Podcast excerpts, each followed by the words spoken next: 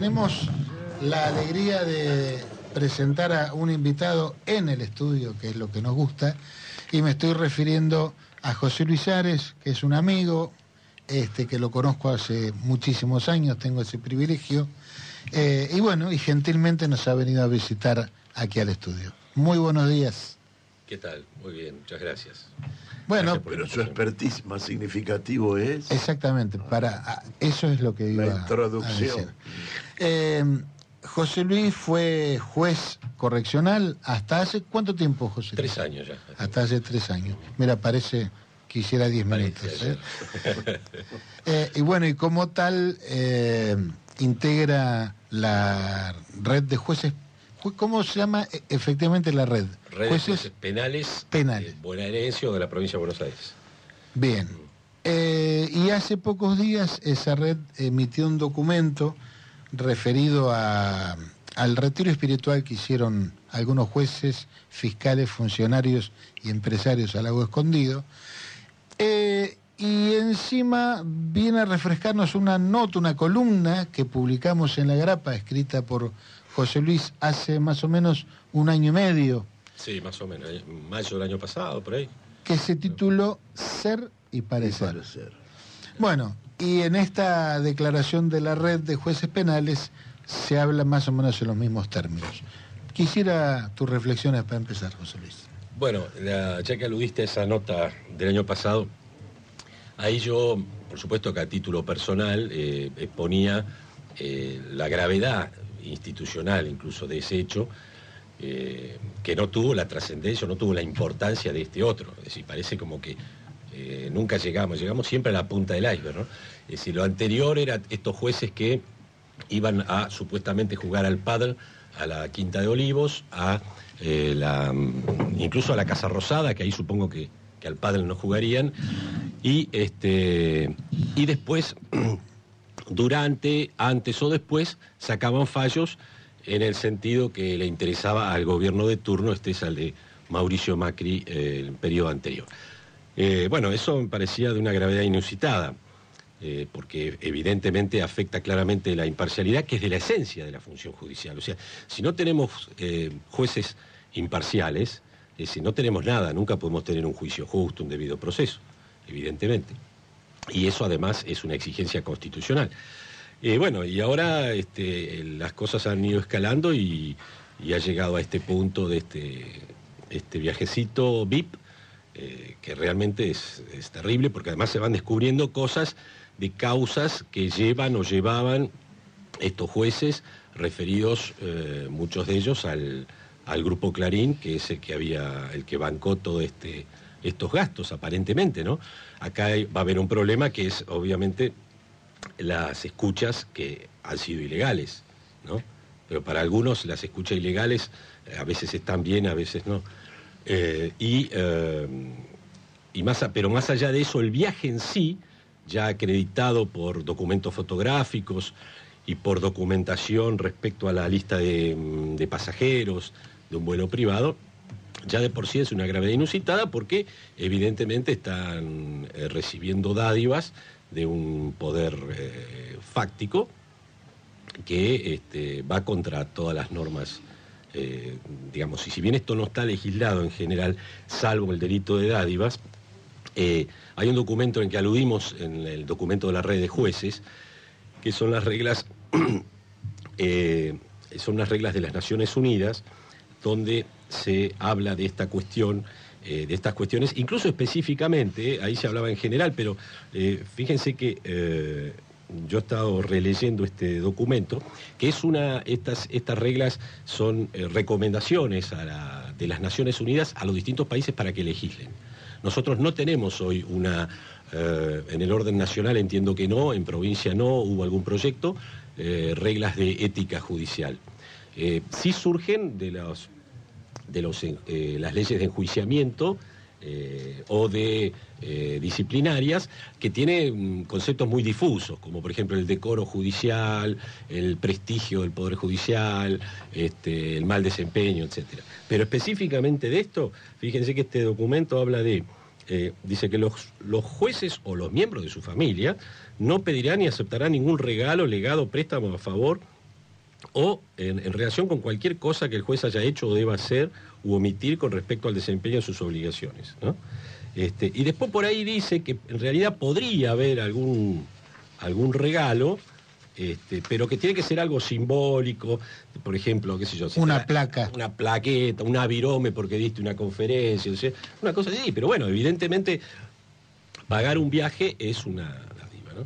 Y eh, yo recuerdo en relación a esto, no sé si se sigue haciendo, que Estados Unidos o fundaciones, llevan muchas veces jueces federales argentinos a hacer un tour por allá, por supuesto, mejores hoteles, y les regalan cosas. Acá había un juez federal que muy peculiar que andaba con una gorrita del FBI cuando hacía un procedimiento, porque había estado allá y se le habían regalado. Eso también implica tratar de formatear a, determinados eh, jueces este, con una determinada ideología, me parece. Ahora, una pregunta. Tuvimos un juez que, firmó sentencias desde eh, Florida. Ah, y tuvimos un juez que firmó una sentencia aparentemente desde el avión que lo llevaba a, ah, en este caso. ¿no? Es decir, no en el anterior, de, ese del FBI. Eh, había una sentencia firmada por él desde, desde Estados Unidos, creo que era desde Florida. Es decir, eh, la promiscuidad a la que se ha llegado eh, eh, a veces, eh, no sé cómo explicarlo, asquea. Porque no... Una, una cuestión más allá del valor jurídico que tienen las, las grabaciones obtenidas, porque son ilegales, por ende por aquello del, del, fruto del árbol prohibido, ¿no?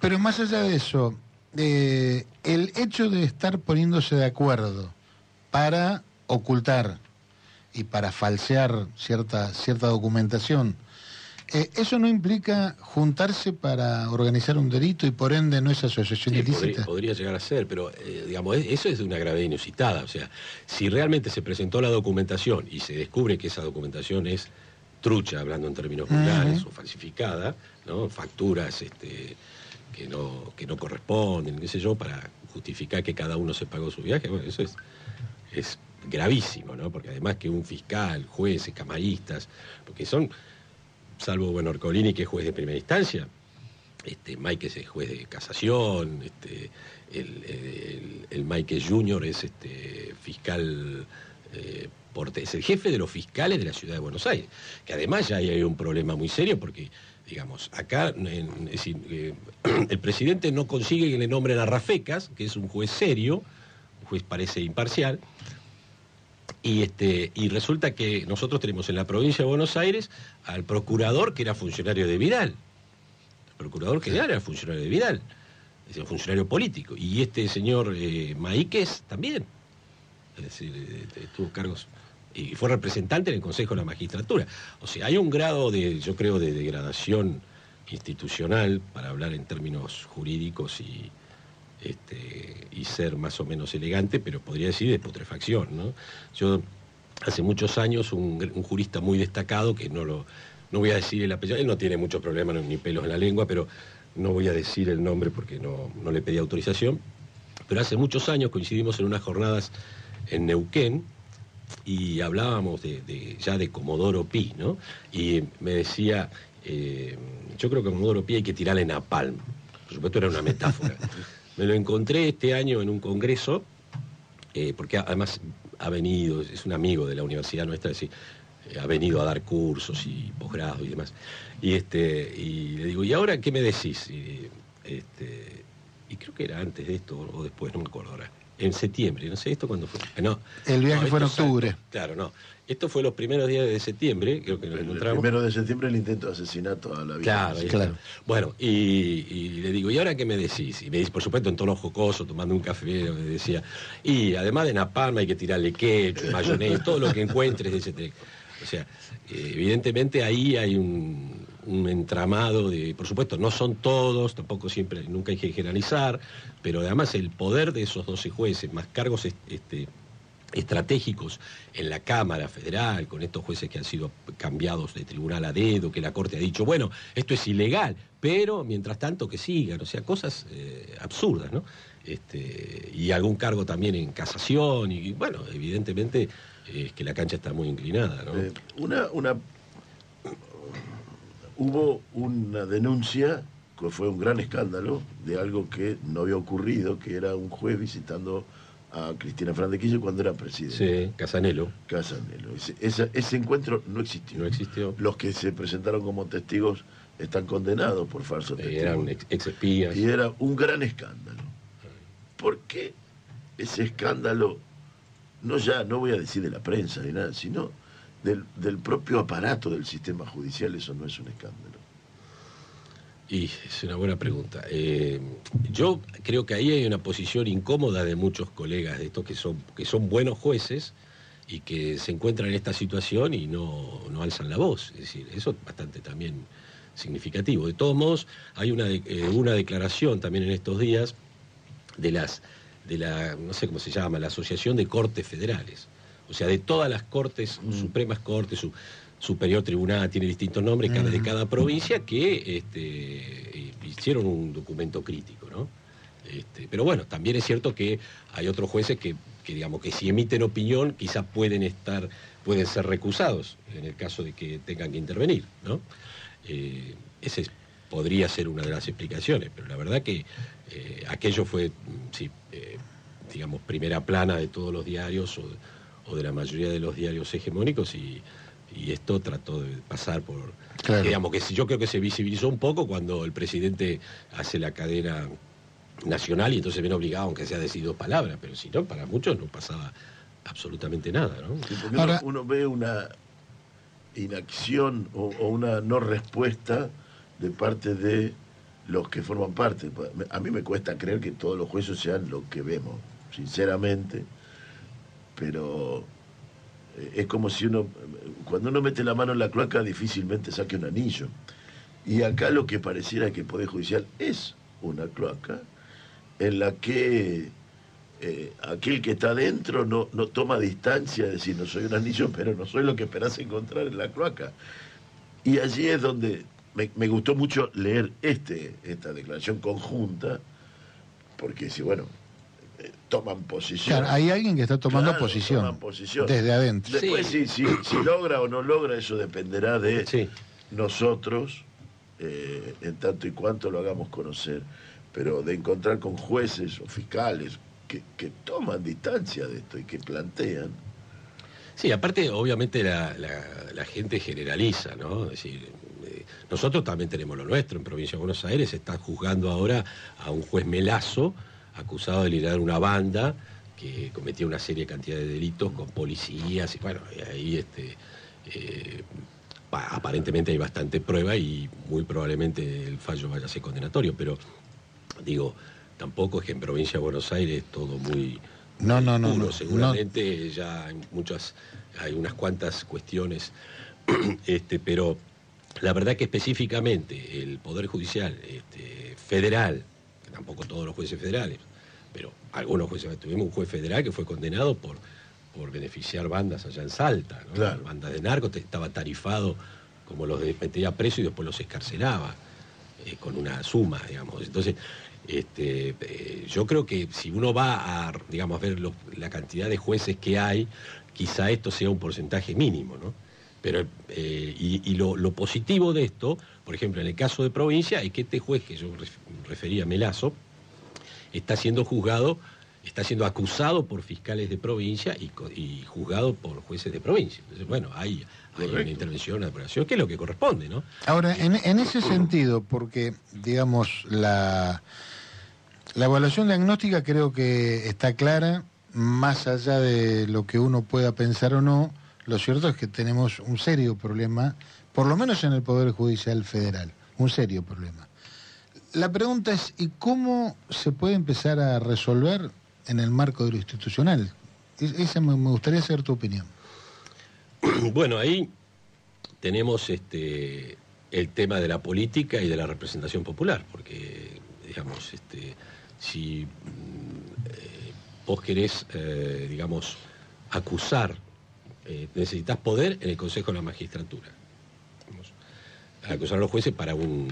Cuyo presidente es el presidente de la Corte. El presidente es un presidente de la Corte que entró por o quiso entrar por la ventana, eh, o aceptó entrar por la ventana, que es más grave, este, ¿no? porque esa es una mancha que se la va a llevar a la tumba, ¿no? él y Rosenkrantz.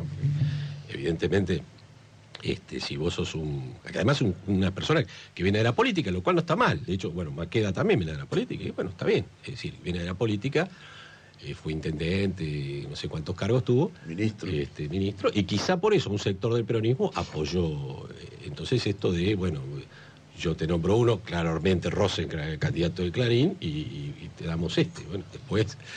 Este, pero bueno, hay, eh, hay un tema también que el, poder político, todo el poder político, eh, todo el poder político, más allá de las declaraciones de la República, de imparcialidad, todos quieren tener jueces afines, jueces amigos, jueces a los que le puedan pedir un favor. Eso es, eso es así, y fue así, y probablemente vaya a ser así.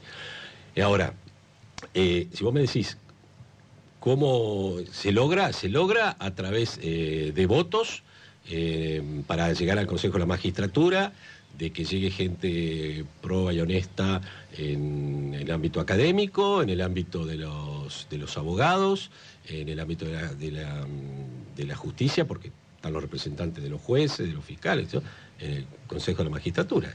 Y de ahí que camine un pedido de enjuiciamiento y que se forme un tribunal y que ese tribunal, que estaría formado por, por jueces, este, eh, jueces, abogados, este, y creo que académicos, ahora no lo tengo presente, bueno, eh, no, legisladores, eh, jueces y abogados, bueno, sea un, tribunal también imparcial, capaz de, poder expulsarlos o, de sancionarlos. Ahora, ahí, este, digamos, yo creo que los, los buenos jueces, más allá de a veces su silencio, que puede tener distintas razones, este, son los primeros interesados en que se expulse a los malos jueces. Eso es, elemental, porque el desprestigio eh, se expande hacia todos. ¿no? hacer referencia al Consejo de la Magistratura. Eh, en algún momento una, una de las cortes resolvió que los miembros, para poder ser miembros del Consejo de la Magistratura, tenían que ser abogados. Eh, no estaba en la ley que crea el Consejo de la Magistratura, se les ocurrió a los, a los cortesanos, a la corte se le ocurrió esto, y luego lo aplicaron así. ¿Qué opinas? ¿Por qué tiene que ser abogado? Bueno, en Nación, eh, a ver, en la Constitución, eh, en realidad son, son jueces, abogados, pues lo dice la Constitución, pero después en la discusión en su momento fue de académicos, de un, proyecto, de una ley que se aprobó. ¿Y de legisladores? Claro, eh, sí, legisladores. Bueno, ahí, ahí no, no estoy muy en el tema de de legisladores, por, yo supongo por una afinidad de, la materia, pero en su momento eh, se habló, terminó siendo ley, pero fue declarada inconstitucional este tema de los académicos que podían ser cualquier académico. Entonces podía decir, bueno, un, un físico investigador del CONICET. Y parece que no era muy razonable. Parecía que la ley, cuando hablaba de académicos, hablaba de académicos de derecho. De hecho, la ley se reglamenta eh, que tienen que ser profesores eh, titulares, eh, no sé si titulares o adjuntos, de cátedras de universidades nacionales. Titulares de no entran las privadas. Claro. Bueno, por una cuestión de, yo creo que de afinidad de la materia, ¿no? Eh, a mí no me parece irrazonable. El problema es este, a quién se designa y qué representatividad tiene y qué va a hacer después, ¿no? A quién va a representar y a quién va a responder. Está, pero si los legisladores tienen que ser abogados también. Creo que sí. Sí, sí, es el caso de aquel que lo hicieron modificar porque no era abogado y que permitió que se, se, echara a un juez. Claro. A Rosati era, me parece. Freire. A ah, Freire, El juez era Eduardo Freire. Sí, que, eh, que, mantuvieron a uno, porque si sacaron a uno que no era abogado, el otro, entonces el otro tiene que ser abogado. Eh, sí. Ahora digo. La, vos recién hablaste de la universidad en primera persona. Eh, ¿Das clases en la universidad? Sí, doy clase en la UNS de hace. Bueno, desde que empezó casi la carrera. Buenísimo. Mm. ¿Cómo, eh, cómo, se explica en, el proceso educativo algunas de las barbaridades que trascienden? Digo, decir, eh, el viajecito de estos muchachos, el, juez auto, auto eh, diciendo que él, como es juez, tiene probidad moral, entonces puede juzgar sobre cosas que le competen, pero que él va a ser imparcial. Rosencrantz dijo eso. Eh, o visitas a jugar juntos al fútbol y de ser fiscal y juez en una misma causa. Por ejemplo, ¿cómo, cómo, se, O lo de que decíamos de Casanelo y la no visita a la presidenta. Yo, digamos, tengo una posición como un poco extremista, un poco fundamentalista, podría decir, en cuanto a la, presencia del juez en determinados ámbitos, ¿no? Eh, porque obviamente uno, qué sé yo, yo jugaba al básquet, al padre en una época, determinadas personas, nunca con ningún poderoso, digamos, pero, este, pero yo veo esta cosa en, términos menores, ¿no? Pero acá en Bahía mismo, digamos, para hablar de lo que uno más conoce, eh, cuando uno ve las fotos, por ejemplo, de la Cámara de, no sé, de Comercio, la Cámara de Industria, hay jueces, fiscales brindando con los empresarios. Eso también no tiene, ningún sentido.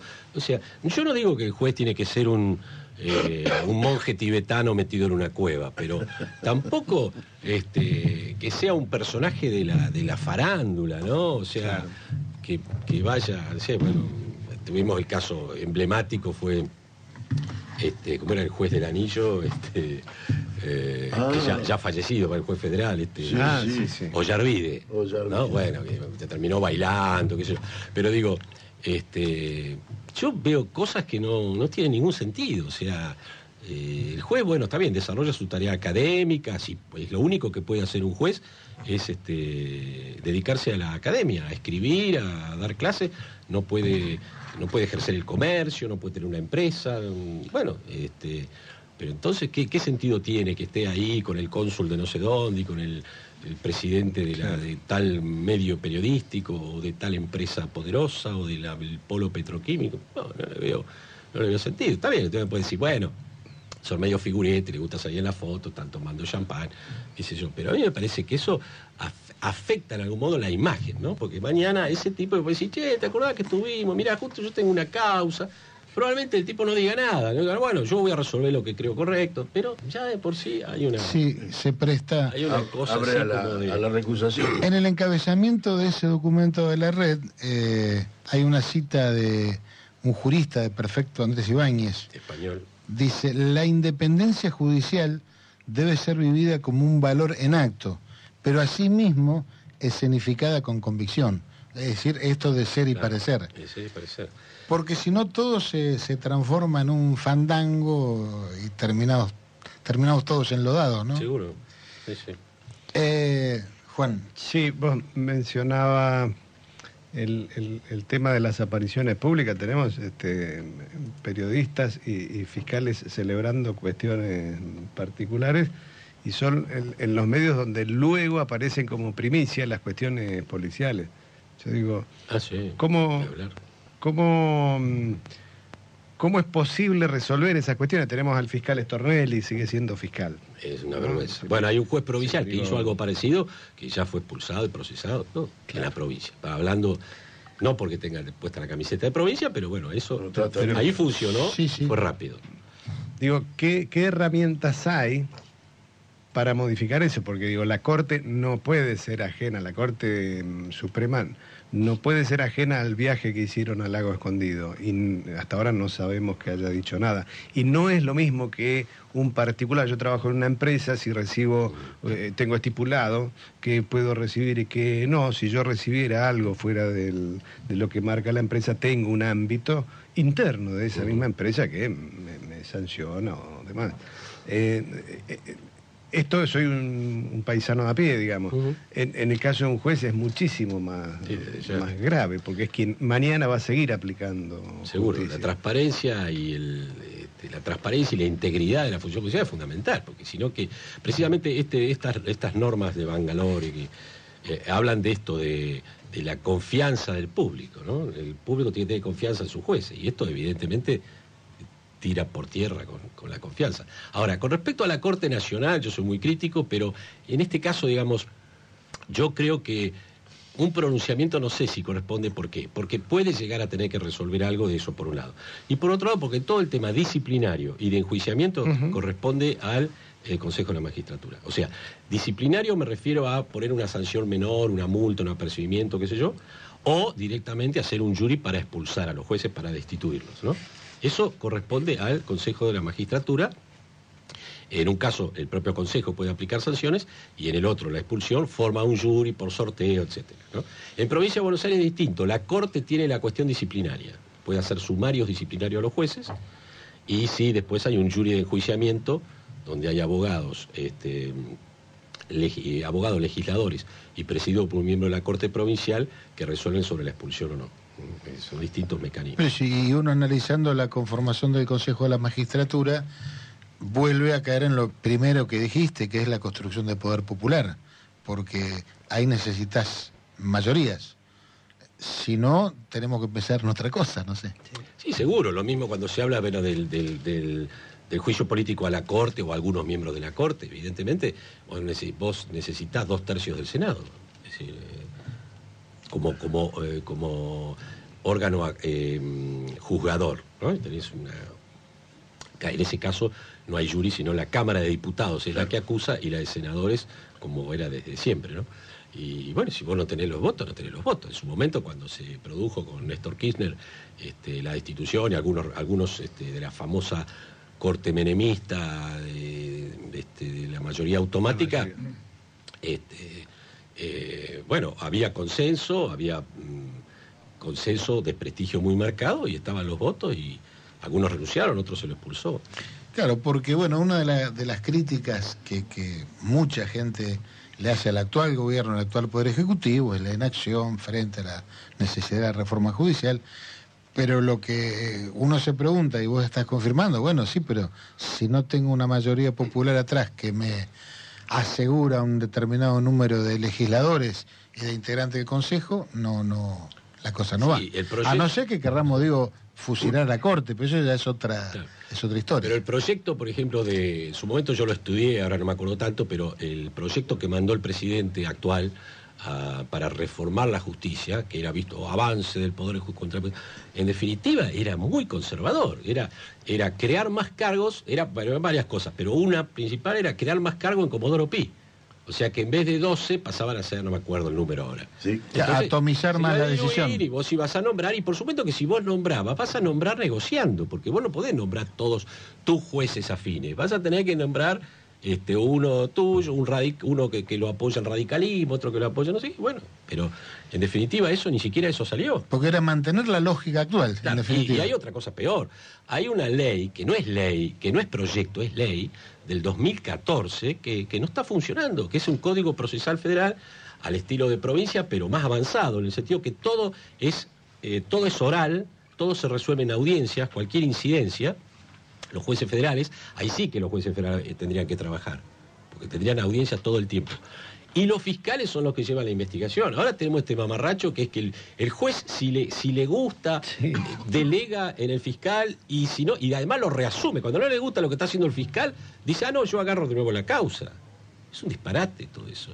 Bueno, ese, ese código que es muy bueno, nosotros algunas cosas las enseñamos en la universidad y algunas cosas rigen para todo el país, por ejemplo, lo que hace a medidas de coerción, este, bueno, está empantanado. Está bien, se requiere plata, pero también se requiere resignar poder, porque esos jueces federales que son que son como patrones de estancia perderían su poder porque se convertirían en jueces de garantía. Correcto. Y hay, hay, muchos otros problemas de transferencia de empleados, porque esas estructuras fenomenales que tienen los juzgados, los juzgados federales ya no tendrían sentido, por lo menos en lo que se refiere a lo penal. Está bien. Nosotros hace un rato, cuando arrancábamos el programa, veníamos diciendo que, bueno, era nuestro último programa. Queríamos dejar sembrado un mensaje del 22, ¿eh? Del 22. Sí, no, no, no. en algún... Em, queríamos dejar sembrado un, mensaje de, esperanzador, un, mensaje de, futuro. ¿Cuál sería ese? Por, ¿Qué cosas tendríamos que empezar a hacer para tener esa expectativa en el caso de la justicia? En el caso este, bueno, yo creo que es digamos, la, ventaja dentro de la desventaja es que estamos tocando fondo. Entonces, que llegamos a un grado de degradación, porque yo digo, más allá, estos jueces, ya que hablamos de jueces del lago escondido, yo diría que si fuera editor de un diario, una página o algo, diría este, Lago Escondido, ética enterrada, ¿no? Pondría como título. Yo digo, bueno, esos jueces van a tener un desprestigio por siempre. O sea, los podrán salvar en los juries, pero los tipos van a tener... Yo imagino que uno va a enfrentar a un juez de estos este, en, una audiencia y no sé si lo puede mirar a los ojos. Yo creo que es una situación equiparable a la de muchos periodistas. cuya credibilidad no tiene retorno. Habrá gente que lo sigue escuchando, pero hay un límite desde el cual, creo yo, uno no vuelve y pierde el sentido, lo, lo que hace, pierde el sentido de la actividad. Eh, José Luis, nos tenemos que ir ya al noticioso, te agradecemos infinitamente este rato. Por favor, muchas gracias. ¿sí? hasta, hasta cualquier momento. Muchas gracias y dejó el título de la nota que va a escribir. Entonces. Sí, sí, totalmente, totalmente. Eh, y esperemos el año que viene volver a repetir esta experiencia.